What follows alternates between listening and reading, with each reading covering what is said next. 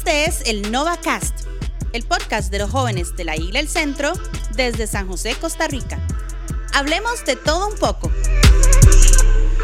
Hola, hola a todos y todas, bienvenidos a un episodio más del NovaCast, señoras y señores. Seguimos, como siempre, por acá llevando contenido, testimonios, devocionales, historias, de todo un poco, eh, con el corazón siempre de mantenernos juntos, de mantenernos unidos, de poder caminar eh, en las distintas etapas y distintos procesos con la ayuda, el apoyo, el consejo, el aliento, la motivación de todos los que formamos parte de Nova. Así que si nos estás escuchando y no sos acá de la iglesia del centro, no formas parte de Nova, quiero que sepas que estás escuchando como intimidades profundas del corazón de Nova, de cada uno de los muchachos y muchachas que vienen acá cada semana, que forman parte de un DC, que sirven en algún área.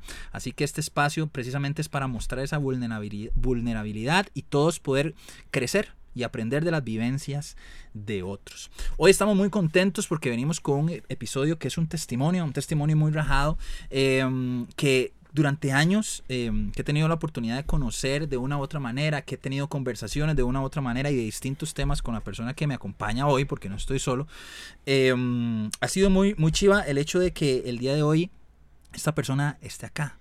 Estamos grabando hoy sábado 28 de octubre. Este episodio creo que va a salir algún lunes de noviembre 2023 eh, y la realidad es que han sucedido tantas cosas, tantas vivencias, tantas circunstancias que han producido o quisieron producir que esta persona no esté aquí hoy, que el hecho de que esté acá sentado es, es, muy rajado, es un milagro y es de verdad la fidelidad de Dios. Así que ahorita nos va a compartir un poco, pero quiero presentarles oficialmente por primera vez acá en el Nova Cast, nada más y nada menos que al señor César Arias, conocido como Big Pooh. Así que, César X, bienvenido oficialmente al Nova Cast. Buenos días, buenas tardes, buenas noches, depende de qué hora nos están escuchando. Bro, qué chiva que estés acá con nosotros. Eh, desde hace ratillo tenía ganas de, que pudieras estar por acá compartiendo un poco de tu testimonio. Así que bueno, para las personas que no te conocen, formas parte de Nova. Ahorita nos vas a contar que en realidad de hace años de años acá en la isla, actualmente servís en un discipulado, servís en el Ministerio de Alabanza. Pero bueno, compartimos vos un poquito cuántos años tenés, eh, si trabajás, si estudiás, eh, en general, un poquito para que la gente te conozca. Ok, eh, bueno, tengo 22 años, aunque la gente crea que no, se lo juro, le enseño cédula. Este, sí trabajo eh, en una empresa propia, de hecho, familiar. Hace ya tres años, por ahí. Y eh, bueno, estudiar hace poco, bueno, ahorita, dependiendo de qué hora está escuchando esto, el 3 de noviembre me graduó de producción audiovisual en la U Latina, entonces estoy contento por esa parte. Y en la iglesia tengo, como, si tengo 22, madre, tengo como 15 años, ahora así, no sé, ma. Usted fundó el centro. Yo fundé, ma, ma, legal, ma. Yo, yo, ma, yo puse la, la cerámica al gimnasio, ma. Pero más o menos, sí, por ahí, Súper, súper. Excelente. Eh, ¿Semáforo, Cesarix? Ahorita, ma, Raxa lo dejó sin luz, ma, entonces de, andamos fatal, ma. Checo, checo. andamos así, hay que, ir recomponiendo ahí, ma. Mega B, mega, mega contra verde. No, está apagado, ma. ahorita está como los semáforos de Atillo, ma. Como está en construcción, ma, no hay. ok, ok, ok. Listo, listo.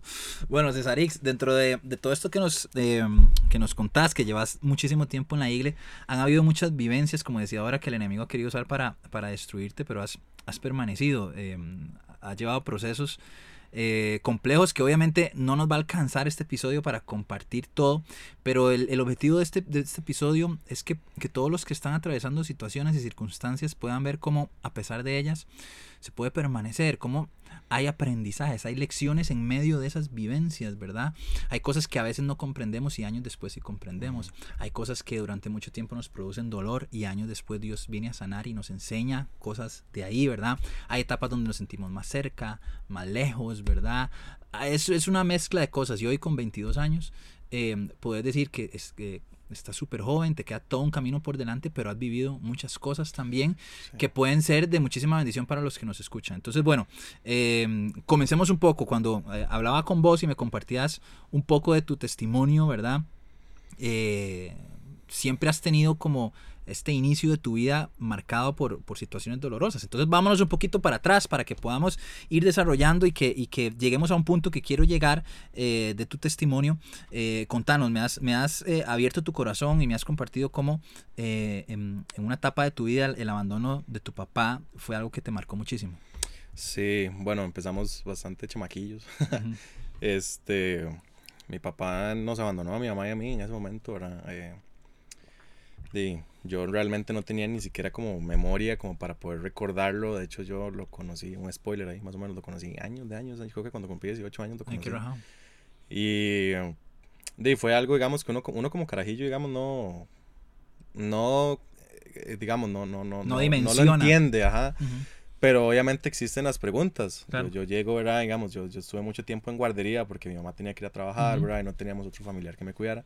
Entonces yo, digamos, mi, mi infancia fue guardería. Y yo veía que, que, llegaban de los chiquitos y llegaban los papás, ¿verdad? Y yo, sí, yo carajillo, yo, qué raro, tienen dos. yo, qué raro, ¿verdad? En mi casa sí, es mi mamá y, listo. Entonces, eh, conforme, digamos, uno va creciendo y teniendo un poquito más de entendimiento en las cosas, uno empieza a preguntarle a los papás de uno. Yo le decía a mami, pero, pero ¿quién es mi papá? ¿Por qué, ¿Por qué no está? ¿O qué pasó? ¿verdad? No sé qué. Y durante mucho tiempo fue una, un, mover en el corazón, digamos, ya incluso estando más grande y demás, que seguía marcando. Ya con, con, 14, 15 años, ya uno entendía claramente lo que había pasado, lo, lo que la decisión que había tomado mi papá en ese momento. Y uno dice, y uno empieza a como autocuestionarse, más habrá sido por mí, habrá sido por, por, y fue culpa mía, tal vez si yo no hubiera eh, nacido, él no se hubiera ido, ¿verdad? Eh, en todo ese lapso, digamos, de, de crecimiento, y aparece una persona que hoy por hoy es la persona que considero mi papá, es la persona que, que, que Rajao me ha impulsado, que me ha... Es curioso, él tiene, por su lado, digamos, él tiene tres hijas y mi mamá tuvo otra hija, y yo soy el único hombre. Entonces, digamos, cierta conexión fue rápida, digamos, como de, es el único varón, ¿verdad? Es como el único con el que puedo ir a jugar ahí. y y hasta el día de hoy ha sido, ha sido la persona, digamos, se ha mantenido súper firme, digamos. Yo siempre, yo le, le contaba a usted, él no tiene la obligación de amarnos y no así lo hizo, Él nos recibió como si fuéramos eh, de parte de él desde un inicio y, saber que nos tomó de él llegó cuando yo tenía como siete años, siete, ocho años tal vez por ahí. Eh, ellos se conocieron en una iglesia, de hecho, en Atillo 8. Ahí puro gueto, y desde un inicio yo me acuerdo siempre fue atento, ¿verdad? En, todo lo que hacía. Pero igual eh, costaba mucho la, la, la, la, conexión, ¿verdad? Ya uno más grande uno dice, ma, una chamaco, si es baboso. uno dice, ma, el, el ma está haciendo un montón de varas buenas. Y claro, pero a esa edad, e, ese, ese vacío que había dejado tu papá, a pesar de que llegaba otra persona, eh, habían heridas, habían cuestionamientos, habían cosas que, que, obviamente con la madurez de esa edad no, no, sabías cómo lidiar con ello, no comprendías en realidad bien y, y, y no habías sanado cosas, entonces obviamente las reacciones son como de esperable, ¿no? Sí, son como boom, digamos. Era como una especie de resentimiento de saber que él no era mi papá, ¿verdad? Y que el que era mi papá decidió no volver. Claro. Entonces era como, no, yo con él no, no voy a tener nada hasta que mi, mi papá de verdad era un vuelva, no sé qué. Uno, uno pensando eso. Obviamente no sucedió. eh, y, y, termina siendo, digamos, dañino para ambas partes porque yo pude haber evitado, ahorita vamos a seguir hablando de eso, pero pude haber evitado muchas cosas con respecto a, a mi papá. Claro y a mi padrastro, digamos, para, para diferenciarlos.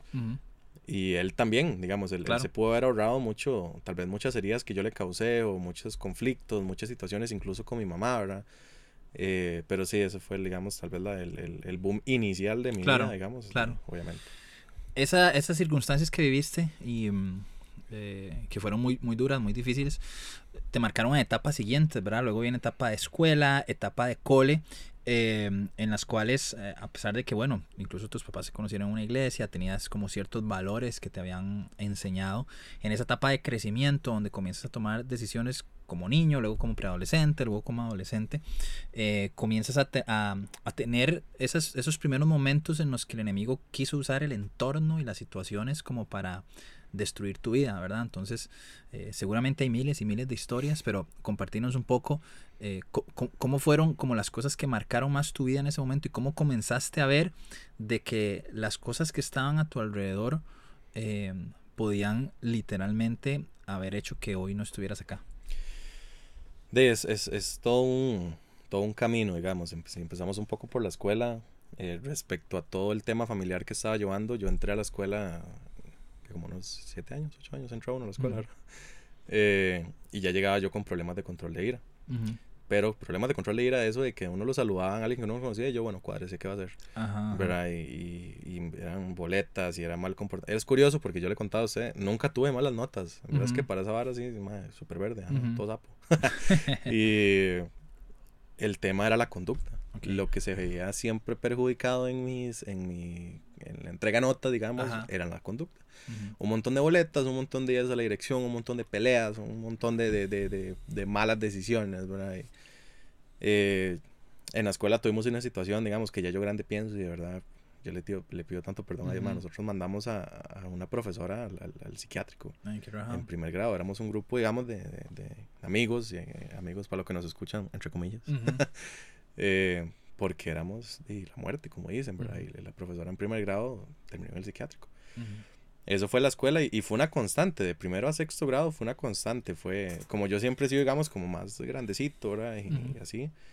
Eh, era súper fácil, eh, digamos, de hacer bullying, entre comillas. ¿verdad? Claro, por ahí salía, digamos, todas las cosas que ven en, en, tus emociones, las vivencias, tal vez incluso hasta esa ausencia de, de, tu papá, por ahí era donde se reflejaba. Como una, descarga, sí. Esa descarga emocional de lo que no comprendías, entonces por ahí se desahogaba. Sí, y ya digamos, ya uno llegaba a quinto, sexto de escuela, eh, eh, se involucraba también con gente más grande en el barrio y uno escuchaba que hablaban de tal o X manera, eh, se expresaban de tal o X manera, porque tras de eso, digamos, yo crecí en un lugar no muy agraciado, un barrio no muy agraciado, y yo crecí en Atillo, ¿verdad? entonces, sí, la gente, siempre hay gente más grande que uno. Sí, claro, o sea, uno, yo jugaba, digamos, eh, fútbol en el planché, en Atillo, ¿verdad? Y uno escuchaba que la gente hablaba de tal manera, o la gente fumaba, y la gente eso, ¿verdad? Y ya gente más grande que uno, y uno decía, qué loco. Y la, en el cole da un giro todo, digamos, da un giro bastante interesante. Pasé de ser el bulleador, digamos, a ser el bulleado. Ok. Llegué al cole eh, creyéndome la divina y terminé bulleado. Ok. Eh, los que yo creía que eran mis amigos, digamos, eh, yo no paraba el bullying como para yo decir, ah, mano, no quiero que me, que me separen, ¿verdad? No, no quiero que, que, que, me hagan un lado. No, no, yo prefiero que me hagan bullying y me lo tomo como una risa. Séptimo empezó muy bien, si le soy sincero, empezamos bien, buenas notas, entraba, no sé qué. Eh, cuando empiezo a conocer gente, es cuando las cosas empiezan como a tornarse un poco más complicadas. A partir de ahí donde se abre como un mundo de posibilidades distinto y empiezas a tener influencias, me contaban más fuertes que te llevaron ya a tomar decisiones eh, siendo un adolescente, pero decisiones eh, fuertes en, en cuanto a muchos sí, temas. Creo que ya uno con 14, 15 años, digamos, tal vez, dependiendo de las situaciones de vivencias, uno madura más eh, rápido o más lento que otra persona yo siento que a mí me tocó madurar más rápido, digamos, por, por todo el tema de que a veces éramos solo mi mamá y yo contra el mundo, ¿verdad? Entonces, eh, empecé a conocer gente. Ojo, yo que quiero aclarar, cuando lo, cuando lo pensaba, yo que quiero aclarar, eh, nadie, digamos, tiene como esa, esa potestad de, de ponerle a usted el, el, puro en la boca. Sí. Nadie te puso un arma y le dijo, me dijo, consuma, consuma y ahora sí, madre. No, no, no. Eso son, lamentablemente, expresión social, sí, pero la decisión está en uno. Claro. Todo viene con el tema de, de aceptación como yo me sentía bulleado, me sentía apagado, ¿verdad? Y tenía como mi mejor amigo que conocí en la escuela y curiosamente terminamos en el mismo cole. Eh, yo me sentía como yo dije, más es que si no es aquí, nadie, ¿verdad? O sea, si no es con ellos, nadie. Empecé a probar eh, drogas. Yo estudié en un colegio ahí bastante vacilón en la sabana. Ya con eso ya dije todo. este, que tenía un área que así se le dice el área de la zona verde. Y de por árboles no serán, ¿verdad? Entonces. Sí, no piensen que era zona verde porque era el, No era ahí el jardín Lancaster, ¿verdad? O sea, así no jamás. y de ahí pasaba de todo. Empecé a descubrir un montón de cosas a los 14 años, ¿verdad? Empecé a explorar sexualidad. Empecé a, probar alcohol. empecé a probar drogas. Curiosamente no me gustaba. No me gustaba. Este, yo siempre que lo cuento, siempre les digo, madre, a mí no me gustaba, era simplemente aceptación era ser parte del era círculo, ser parte de decir, que, que, que, calzabas y que te aceptaban total, Era, era parte de esa vara de decir, ah, ma, estos son los más que se escapan a las 7 y 40 de la mañana y ya andan fumando, ah, ma, estos más Era buscar tu, auto, tu identidad y ponerla en eso, en que soy parte de este grupo, en que soy importante o reconocido, o al menos tengo otras personas que, que me valoran aunque eso signifique que tenga que ser algo que no me guste tanto. Total. Y ahí aparece una persona, digamos, mi mejor amigo en ese que te cuento, ahora se llama Steven. Él- hasta el día de hoy tenemos contacto, es Ujú. increíble. Él, él vive súper, bueno, no largo, pero vive en su mundo, digamos, con su novia y todo. Y era la persona que se me acercaba y me decía, mae, no sea mongolo, mae, ¿para qué haces esa vara, digamos? Ajá. mae?" Y yo, no, no, aceptación, no sé qué, la, la, la. Ajá. Séptimo empieza bien, termina mal. Terminó Ujú. yendo a cuatro combos. Yo no sé cómo pasé esa convocatoria, sepa la gloria divina de Jesucristo. y séptimo terminó mal. Terminó de yendo a combo, pasando apenas. Un montón de ausencias. Otra vez el tema de la conducta. Otra vez eh, Si teniendo encontronazos. con eso toda esta etapa de, de cole Total. adolescencia. Seguía lidiando con lo que es bullying. Yo decía, no, me voy a tomar a risa. Nunca lo hablé con nadie. Porque seamos sinceros, también es que los orientadores del cole a veces no hacen mucho que digamos. Ok, ok, Y, y terminé séptimo así. ok. ¿verdad? Iniciamos octavo con una constante. Con problemas familiares, porque ya obviamente se- se- mis papás de, nos, nos- como que nacieron ayer, ¿verdad? Y ya Ujú. ellos huelen todo. Claro, eh, y octavo fue un fracaso. ok. Octavo desde un inicio hasta que, ahorita spoiler, Ujú. eh, fue un fracaso. Ujú. O sea, octavo tuve mae, cualquier cantidad de ausencias injustificadas, seguía metido, no entraba. Yo entraba a las 7 al colegio, 7 y 40 ya estaba en la sabana. Eh, empecé a conocer gente que de verdad no, no era muy sana, ya ni siquiera por un tema espiritual, sino porque Ujú. eran personas que ya en sus respectivos lugares de ahí eran de gente conocida, digamos, de, de alguna manera. El estudiar en la sabana tenía una, una constante y es que viene gente de todo lado. Claro. Viene gente de Pavas, de Latillo, de Cristo Rey, ta, ta, ta. Y uno se terminaba relacionando con todo ese montón de gente, ¿verdad? Eh, mis papás dice, huelen, digamos, lo que está pasando, llegan al cole y me agarran escapado, digamos, me agarran Ujú. afuera, y yo como, no, mentira, me cancelaron las clases. y ellos toman la decisión de sacarme al cole. Ok, Ellos dicen eh, a mitad más o menos, de la mitad para adelante del año, ellos ven ma, casi 400 ausencias injustificadas, Ujú. eh, algunas materias decían no se presentó, Ujú. eh, y esto lo cuento riéndome, pues chiquillos, de verdad no lo hagan, ma, no, Ujú. sean, no sean así. Eh, años después de verdad se van a arrepentir de no tomar los estudios con la seriedad que merecen, aunque Claro. yo sé que es cansado. Ujú. Y ellos dijeron, mae, lo sacamos. Te sacaron. Me sacaron del cole. A partir de ahí, César X comenzó una etapa en la que me contaste que mm, eh, en los meses y temporadas siguientes tuviste como tu primer encuentro con Dios, ¿verdad? En esa etapa como adolescente, después de que habías vivido un montón de cosas, de que se toma esa decisión de sacarte del cole, comienzas a vivir etapas distintas, pero llega un momento en donde tienes como ese contacto un poco más personal, a pesar de que habías vivido, habías visto, habías escuchado, llega un momento donde, donde tienes como ese primer acercamiento personal donde, donde Dios entra en medio de esta historia de una manera más vivencial. ¿Cómo, Sí. cómo fue esa etapa? De, esa, de esas fechas me acuerdo excelente, mae, porque fueron, eh, marcaron mucho. En principios de 2015 hubo un campamento de una red que se llamaba Origen. Para los Ujú. que no saben qué es Origen, era como lo que se puede llamar Nova hoy, digamos. La parte de Twins. Ah, sí, Ajá, sí, digamos, era era, era como de, sí, sí, llegaba como máximo 18, si mal no recuerdo. Ah, ¿verdad? ok, ajá. Eh, en 2015 hubo un campamento que literalmente marcó muchísimo, Ujú. marcó muchísimo.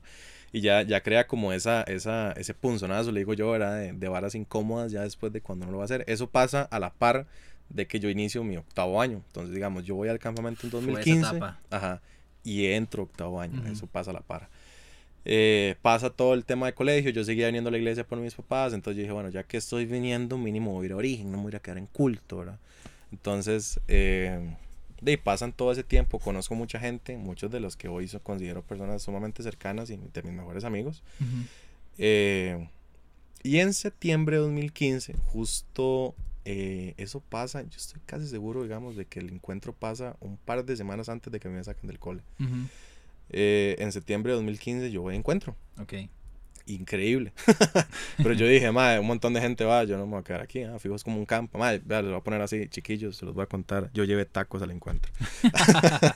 madre, yo llevé tacos. Y llegué y vi la plaza y yo dije, ah, sí, papá, ahora sí. y no, no los usé. y de pasa todo el encuentro, sano muchas cosas con respecto a mi papá biológico. Eh, se terminan muchas, muchas incertidumbres, muchas ideas de que tal vez era mucha culpabilidad, digamos. Claro. Eh, el encuentro marca mi vida, pero el lunes tengo que volver a afrontar la realidad de las cosas. Claro. Llevo el lunes Y no, aunque ustedes digan, ah, cambió. No, no, no. El lunes llegué a hacer lo mismo. El lunes llegué a lo mismo. O sea, llegué a lo mismo. Pero estaba ese punzonazo. De... Ya Dios había tenido con vos esa, esa experiencia personal. El Espíritu Santo había marcado algo. Algo. Y aunque volviste a lo mismo, ya había en tu corazón algo que comenzó como a forjar ese Ya había como una incomodidad de decir, eh, así como que muy bien lo que estás haciendo no está, ¿verdad? es, eh, pero mi humanidad, digamos, mi lado más humano, es como, hey, dele, o sea, claro. está con sus compas, que va a pasar todo. Este, y después viene el tema de que me sacan del colegio. Y ahí hay como un freno de mano, digamos, eh, completamente involuntario. O sea, no es como que yo tomé la decisión de decir, ah, sí, ahora sí voy a dejar las drogas y todo eso. No, era porque, digamos, di, obviamente al no ir al colegio no es como que tengo una mesada, eh, tengo 15 años, no es como que tengo una entrada de algún lado. Y a huevo, a huevo, a huevo, tengo que frenar, digamos, todo lo que estaba haciendo. ¿Te tocó porque no a huevo, porque no había manera de, ni de conseguir producto ni de nada. O sea, no había ninguna manera. Tenía 15 años, ¿no? o sea, yo no podía simplemente ir a decir, ah, voy a, ganarme un dinerito, ¿verdad? Jamás. Entonces, eh, las cosas, la marea baja, digamos, se nivela todo. Eh, mi estado emocional es el que no, no, no va muy bien, digamos. Claro, porque ya no tienes entonces dónde refugiarte. Antes te refugiabas en esos compas, en andar haciendo loco, en las drogas, en la fiesta y demás. De repente todo eso se quita y queda la realidad de tu corazón como estaba, queda la realidad de tus emociones, queda la realidad de, de, de, todo lo con lo que lidiabas internamente y que como no lo sanabas, entonces simplemente lo depositabas en esas situaciones. Y cuando eso no está, me contabas que entonces comienzas a, a lidiar con temas emocionales y comienzan a llegar incluso pensamientos suicidas en esa época. sí, señor. Este, eso es algo que muy poca gente sabe y realmente no cuento mucho porque no me gusta. Eh, voy a decir nombres, eso sí. Hay una persona eh, que salió de mi amigo, se llama Eric, que está escuchando el podcast. Saludos ahí a mi tata. Eric, Eric Díaz. Eric Díaz, Eric Days. Soltero Eric. Ojo, ojito. Semáforo verde, sin compromiso. y él se da cuenta de todo lo que está pasando. Él muchas veces fue uno de los primeros, digamos, amigos que tuve en, origen, que lo conocí en el campo. Él, yo le conté, en, digamos, en, en, ese pensamiento chiquillo una vez, yo le cuento, no le diga a nadie, ¿verdad? Sí, sí. Y él llama a los que eran mis líderes en ese momento y ellos llaman a mis papás. Eh, se evita la tragedia. Mis papás eh, llorando, ¿verdad? Y todo. Y, ya después uno pensaba como, que, qué tontera, ¿verdad? Lo, que iban a hacer pero porque estaba en un estado emocional completamente Sí, es que en ese momento el, tema emocional se ve expuesto a la realidad y simplemente dice, no tengo otra escapatoria, me quitaron todo lo que hacía, quiero terminar con no, No tengo manera de ver a mis amigos, entre comillas, no tengo manera de salir. Entonces entro como en un, como un bote, digamos, de, de basura encerrado completamente, hermético en el que uno dice, madre, ¿qué hago? Y no tengo, ya mi vida se arruinó. Claro. Y llegan esos pensamientos que, madre, me, pasaban mucho de, madre, no, yo nunca voy a llegar a la universidad, eh, yo no voy a poder sacar un título, claro. Eh, yo no sirvo para esto, mis papás están decepcionados, y llego a tomar la decisión. Y si no hubiera sido de verdad por, por Eric y por, por estos líderes de origen en ese momento, y la historia hubiera sido claro. bastante distinta, ¿verdad? Entonces, ese fue mi, mi, episodio, digamos. Luego de esa etapa, tus, tus papás pues se dan cuenta, se busca la forma de apoyar más, este, eh, vuelves a, a, conectar, digamos, eh, eh, en, tu proceso que en algún momento entonces sí estaba que venías a origen, fuiste a encuentro, seguiste por ahí haciendo loco, te sacan del, del, cole, pero entonces sucede esto y entonces entras en una etapa donde tu relación con Dios se arraiga como nunca antes, ¿verdad? Como que en medio de eso Dios eh, eh, te rescató de esa decisión que estuviste a punto de tomar y entonces te metes con todo, ¿verdad? En esa época. Sí, eso fue ya, digamos, finales de 2016 más o menos, eh, 2017. Empecé a, a, vivir años muy buenos, increíble. Empecé a sacar mis, mis estudios por madurez, claramente, ¿verdad? Por instituto. Eh, me hice constante en la iglesia, servía en fusión. Incluso estaba, yo me acuerdo, en un proceso, digamos, con, con bueno, yo toco batería más o menos como en 2015, 16 por ahí. Eh, incluso estaba en un proceso con la banda y, lo, ¿verdad? y, y servía en Origen. Estuve en la banda Origen, ¿verdad? todo esto fue como de 2017 2019 más o menos, ¿verdad? Estuve cuando, cuando Fusión cambia, se divide, empieza Nova, ¿verdad? Y, Ajá, el nacimiento de Nova oficial. Nova, sí. Eh, recuerdo que estaba con la banda de Nova también, digamos. O sea, fueron años muy buenos. Hice Academia de Obreros, fui a Lanza. eh, Sí, todo- hay, todo el mucho- proceso. hay muchos de los que nos escuchan, poco se habla, pero no saben qué es lanzamiento. Sí, ¿verdad? hay mucha gente que no tiene idea de no, cómo eran los procesos antes. Habrán evolucionado mucho, pero en esa época era. O sea, para que hayas hecho academia, Lanza, fueron, fue de más de un año y dos años. Total, ahí, de o sea, fue de constancia. de constancia, constancia. exacto. Ajá. Entonces fueron tiempos muy buenos. Dios sanó, Dios sí, empoderó, tuve Dios te ayudó a discipulado y todo, o sea, fue, fue Ajá, increíble, En la época Neón, claro. Exacto, sí, sí, Claro, sí. claro, claro. Yo tuve el, el, el bici de Sanfra y todo, ¿verdad? Ajá, era buenísimo. ajá. Y fueron años realmente muy buenos. O sea, llegué Dios a sacar, sanó sí, muchas saqué mi cosas, noveno año. Eh, Bachi no lo hacía porque no podía hacerlo hasta que cumplí 18 años porque era por madurez, entonces tuve que esperar, ¿verdad? Fueron lapsos de un año, de años bastante, bastante Ujú, buenos realmente. O sea, es, eh, que académicamente fueron muy buenos, Qué chiva. y espiritualmente fueron muy buenos. Sí, fue un en esa época, personal y claro, espiritual y todo. total, o sea, en esa época fue a servir encuentro y todo, o sea, fueron años de verdad Ujú. muy buenos. Pero algo sucedió, Pero César algo X, algo sucedió. sucedió, porque la historia, eh, las reglas cambian, dice Big sí, Brother, Big porque Brother. sí. Y por eso me encanta el testimonio, porque, porque eh, ahí parece que el cuento de hadas, ¿verdad? Cambió. Va bien y ya, final sí, sí. feliz, estoy en la iglesia, dejé todo el sí. pasado. Y bueno, ¿verdad? chiquillos, gracias por el podcast. Exacto, pero, pero no, ¿verdad? El enemigo, la realidad, muchachos, es que eh, siempre está ahí a la puerta, ¿verdad? No importa cuánto tiempo tengamos, lo que Dios haya hecho. Si hay momentos en nuestra vida que nos descuidamos o que suceden situaciones que no tratamos de una buena manera, circunstancias, el enemigo va a estar ahí, como dice la Biblia, como león rugiente, y Mm. no rugiente como el de la liga, porque no ruge nada. Yo soy, morado por aquello. sino que está como león rugiente ahí, con este- esta metáfora de imaginarse a alguien esperando listo para cazar la presa, ¿verdad? Entonces, Sí. ¿qué sucedió, Cesarix? Porque todo iba muy bien, todo iba en crecimiento, pero sucede algo y, y el enemigo te, te, te da un golpe, ¿no? 2019, finales, ya finales de 2019. Yo me acuerdo que ya habían anunciado pandemia. Entrando todo. pandemia Sí, casi, sí. Eso fue antitos de noviembre. Ajá. Eh, había tomado la decisión de hacer un cambio en mi vida con respecto a las redes, ¿verdad? De, de pasar de una a otra por temas de edad, por temas de comodidad, Ujú. pensamiento, no sé qué, ¿verdad? La cuestión es que en esos años eh, tuve un encontronazo Ujú. un poco pesado, eh, más emocional que físico, digamos, Sí, sí. y espiritual eh, con unos líderes de la iglesia. Y hoy por hoy me doy cuenta, digamos, de que mi corazón en ese momento estaba enfocado en las personas que Ujú. estaban liderando y no en Dios. Qué rajado. Tuve un encontronazo feo, me enojé. Yo dije, no es posible, llevo tantos años en la iglesia, eh, tratando de mejorar, tratando de ser mejor, y, y me tratan de, la, de, de esta forma. Qué rajado. Me enojo, Me voy, decido, dije, madre, no vuelvo a, a saber nada del centro, no quiero saber de nadie en el centro, no quiero vol- volver a escuchar nada, ninguna prédica ni nada. Y eso fue en noviembre de 2019. Diciembre de 2019 fue una locura. O sea, volví otra vez, ¿verdad? Y Lo que no habías hecho, lo lo que te habías alejado aquí- en años. Sí, claro. te tiraste de piscinazo. De upa, mae, sin casco. O sea, aquí hay un tema que tal vez es empeora las cosas y es que ya era un adulto con decisión propia, Claro. con un salario Trabajo. totalmente diferente a lo que era en ese momento. Entonces, 2019 cierro el año horrible, fatal.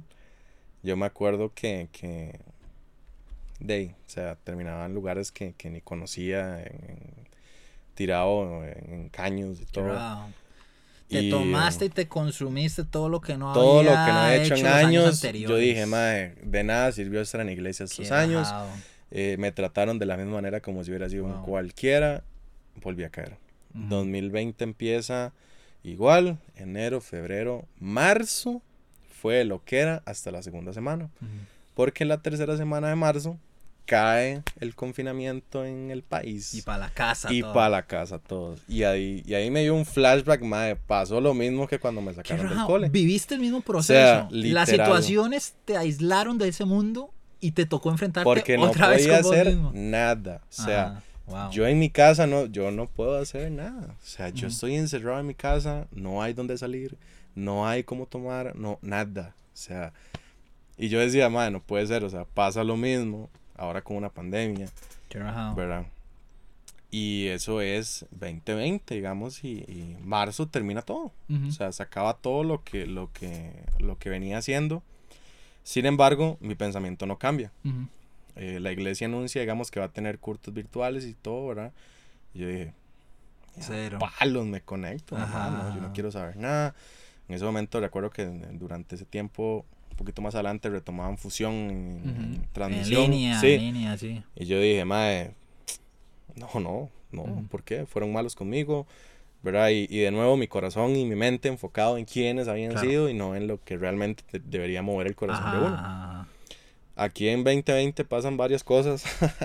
Entrar a una parte tal vez la más complicadilla, ¿verdad? Yo trabajaba en una empresa eh, anterior, digamos, una, una empresa fuera, no, no era propia ni nada, o sea, Ajá. trabajaba para alguien. Eh, y conocí a una persona en 2020, Ajá. por ahí como de mayo, por ahí Ok. más o menos, sí. Y de, literalmente esa persona se convirtió en alguien muy importante. Dios lo usó, Dios la en el momento. Claro, nosotros nos hicimos novios en, en 2020, ese mismo Ajá. año, en octubre. Eh, pero yo seguía haciendo lo mismo. Y ella era, era chiquita de iglesia, le dicen. ¿verdad? ok. Eh, ella le, di, iba a la iglesia, ¿verdad? Y, y- y era como, no, no hagas esto, no sé qué. Y yo por allá, ¿verdad? He hecho un plátano, ¿verdad? Eh, 2020 termina así. Lamentablemente, 2020 termina así. 2021, eh, ella me pone como una barrera, digamos. Y me dice, vamos a la iglesia, a la mía, digamos, a la que ella iba. Ujú. En la iglesia ella me reciben bien, con cariño y todo. eh, empecé a ir ahí, suavecito. Ahora habían semanas que yo le decía como, no tengo ganas de ir, o sea, no quiero escuchar a esa señora hablar o a ese man hablar. Eh, sigo el proceso, entro a la banda de la iglesia. Ujú. eh, y mi 2021 termina así. Ajá. Mi 2021 termina en una dualidad entre mis compas, digamos, de afuera, como, mae, ¿qué ha pasado? Con un pie en un lado Sí, y el otro y, del otro. y ajá. el otro lado yendo los domingos a la iglesia. Qué. Y Dios ahí como Y siguiendo, Dios ahí, mae. jalándote tu propósito, dándote oportunidades, pero vos en esa lucha interior. Pero en esa lucha, claro. 2022 empieza con tal vez lo más eh, duro que he vivido estos últimos, últimos años. En 2022, en enero, me comprometo con esta persona. Eh, ¿eh? Ese gallazo. este. Y me comprometo y decido volver al centro Ujú. junto con ella. Entonces turnábamos, digamos, veníamos los viernes de nuevo y veníamos los domingos a la iglesia. Me de acuerdo, me acuerdo cuando nos reunimos en esa época, vos me contaste. Sí, yo. me dices eh, que estoy yendo allá con ella, allá pero ya estoy y- aquí. Y es como, ah, pero están comprometidos. Sí, yo ay, no Sí. sabía. ¿verdad? Este. De todo ese año prácticamente pasa así. Eh, dejo de lado completamente lo que son eh, las drogas, la fiesta. Que esto no, no, no es que voy a. No es un engaño. eh, esto es una lucha constante hasta el día de Claro, hoy, ¿verdad? O sea, Claro. Esto es de todos los días. Esto no es que ya, ay, madre, me convertí. eh, no, ya no me levanto y con ganas de no. Hay días que uno se levanta y. Ahí está la Y está abrumado siempre. y uno dice más que no necesito, necesito. Y, y yo me Ujú. acuerdo de una palabra que decía la pastora Cris hace unos años y es de que en momentos así sirva, Ujú. venga a servir. Cuando se sienta abrumado o se sienta así, venga y sirva en algo, en lo que sea. Eh, de, mi 2022 sigue así, ¿verdad? En septiembre de 2022 eh, termino mi relación con esta persona, ¿verdad? Comprometidos y demás. Y otra vez viene un estado emocional Ujú, vacilón, por decirlo de alguna manera. ujú. Pero esta vez había una espina de decirme, ¿realmente querés volver a todo esto? Ujú, O sea, realmente es necesario. O sea, no puedes encontrar eh, paz en otra cosa. Y esa otra cosa, entre comillas, era Dios. Me hice un grupo de amigos eh, acá en la igle que estuvieron todos los días. O sea, todos los días. Eh, me llegaban a ver, me sacaban, eh, me llamaban, me preguntaban cómo estoy. Eh, y yo siempre se lo recuerdo a ellos, a todos. Sin cada uno de ellos acá en la yo probablemente no estaría acá dando testimonio, ni tocando, ni en Nova, ni nada. O sea, Todo eso fue es- post campamento todo del eso año fue pasado. post campa el año pasado. Y ellos se mantuvieron Qué fieles. chiva. Se mantuvieron fieles. Y Qué aquí importante, estoy. ¿verdad? Sí, Esa- o sea, ese círculo. terminó el año, obviamente las fechas, eh, los holidays, eh, son complicados, pero aún así ellos estuvieron. qué ellos rajado. llamaban y demás, y de verdad que sin, sin ellos y sin, la- sin, la- sin Dios, de no estaría acá, Qué básicamente. rajado, pero qué sí. Después de todo esto, la historia de ahí termina, César. bueno, no termina, sigue, sigue en el, en el presente con que Dios te, te restauró.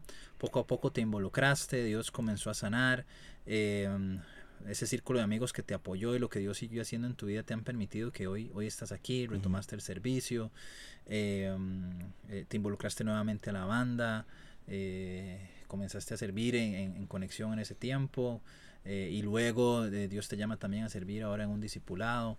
Y ahora tu testimonio de vida está siendo bendición para esos muchachos que están ahí en el cole. Actualmente tenés un DC super chiva con TIF, que es parte también de Nova, con muchachos que están enfrentando esas decisiones que vos enfrentaste, eh, cosas con las que lidiaste súper difíciles, pero hoy Dios te permite ser esa luz.